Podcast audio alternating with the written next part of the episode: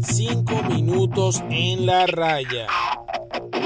Cinco minutos en la raya.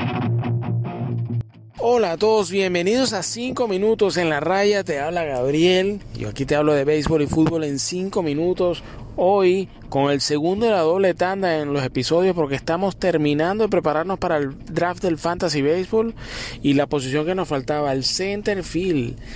Y aquí, bueno, yo te voy a hablar de jugadores en específico que juegan en la posición de center field. Evidentemente hay otros jugadores como el mismo Ronald Acuña, como el mismo Jastremski, que juegan en, otra posición de los jardines, pero son elegibles en el fantasy en el center field. Aquí te voy a hablar de jugadores elegibles en el center field y que juegan actualmente van a ser el center field de su equipo. ¿Y quién lo iba a decir? La posición con menor cantidad de talento a elegir para, para, para tu equipo de fantasy.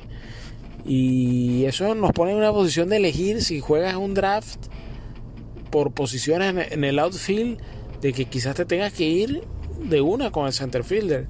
Y bueno, tenemos que empezar con el obvio, ¿no? Que es Mike Trout. Si no es el mejor, uno de los mejores bateadores del béisbol, hasta hace dos años era la, eh, es la cara del béisbol junto a Mookie Betts.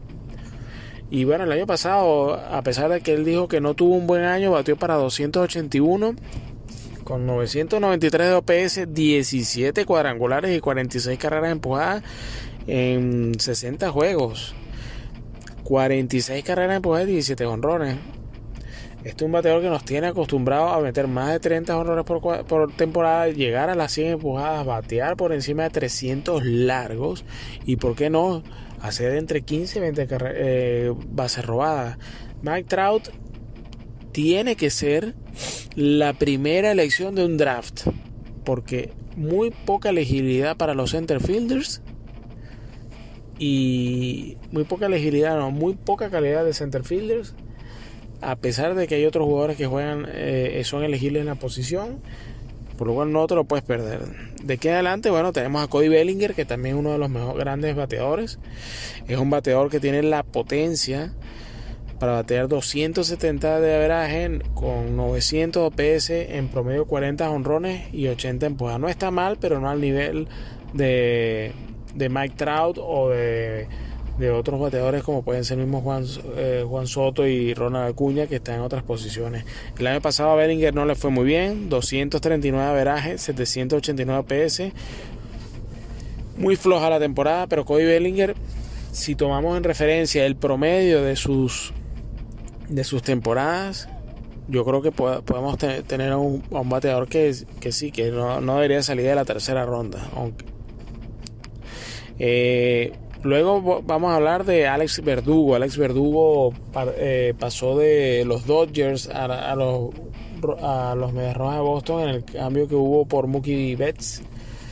Eh, el año pasado una muy buena temporada, batió para 343, perdón, para 308 de averaje, con 844 PS, 6 cuadrangulares y 15 carreras empujadas muy buenos números. Y, si, y uno puede decir, bueno, fue la temporada corta, le fue bien, pero es que en 2019 jugando no era titular fijo, sino eh, inclusive bateó la mitad de los turnos que se pudiera batear en una temporada, bateó 343 turnos, eh, tuvo un average de 294 de, en promedio, 817 de OPS, 12 cuadrangulares y 44 carreras empujadas, que ese número, ojo, Alex Verdugo pues es una opción económica. Si vemos el fantasy como, como un todo y donde van a ir saliendo las posiciones. Y Alex Verdugo yo creo que puede llegar muy tranquilamente a una sexta ronda tomando en cuenta un draft de dos equipos. Y puede ser una tremenda elección si no puedes tomar a ninguno de los top bateadores para la posición de center field. Ahora bien, te voy a hablar de, de dos bateadores que eh, llegaron a las grandes ligas con la etiqueta de super prospecto y que no han podido demostrarlo hasta ahora. Uno más que otro lo ha demostrado, pero bueno, voy a hablar primero de Nick Senzel, que es el center fielder de los Rojos de Cincinnati. Él llegó con etiqueta de, top prospecto y no lo ha podido demostrar. En, su, en la temporada pasada sobre todo fue fatal. 186 de veraje y 600 OPS, a pesar que en la 2019 que se enfrentó a, lesiones y, tuvo 373 turnos al bate, batió para un muy modesto 256 de veraje con un OPS de 742. Pero ojo, 12 cuadrangulares, 42 empujadas y 14 bases robadas. Ojo, para haber hecho básicamente un poquito más de la, de la mitad de, los turnos que por lo general se pueden tomar en una temporada.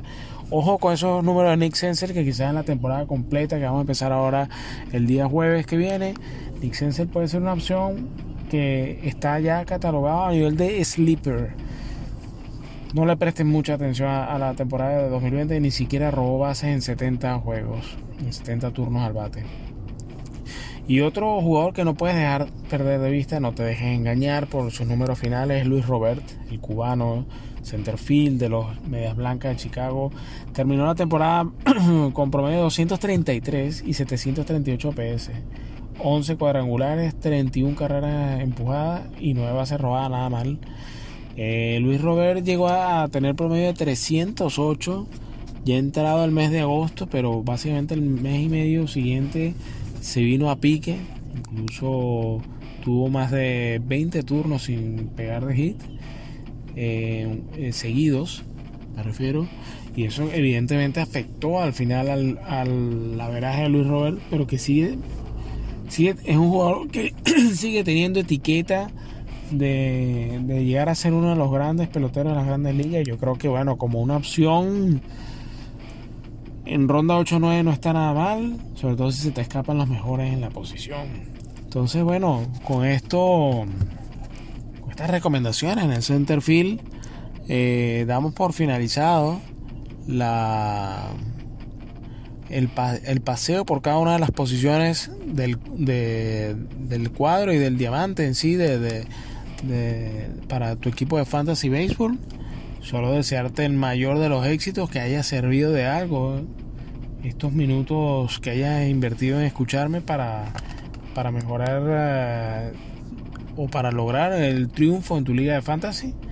Eh, nos seguimos hablando, probablemente en un episodio más sobre el fantasy, pero por los momentos nos quedamos, eh, terminamos aquí en el center field, donde sorpresivamente no hay tanto material, no hay tanto potencial en el número de jugadores como en otras posiciones. Y bueno, vamos a ver qué, qué, nos trae esta temporada 2021 que siempre trae sorpresas. Te habla Gabriel y estos son 5 minutos en la raya. Hablamos.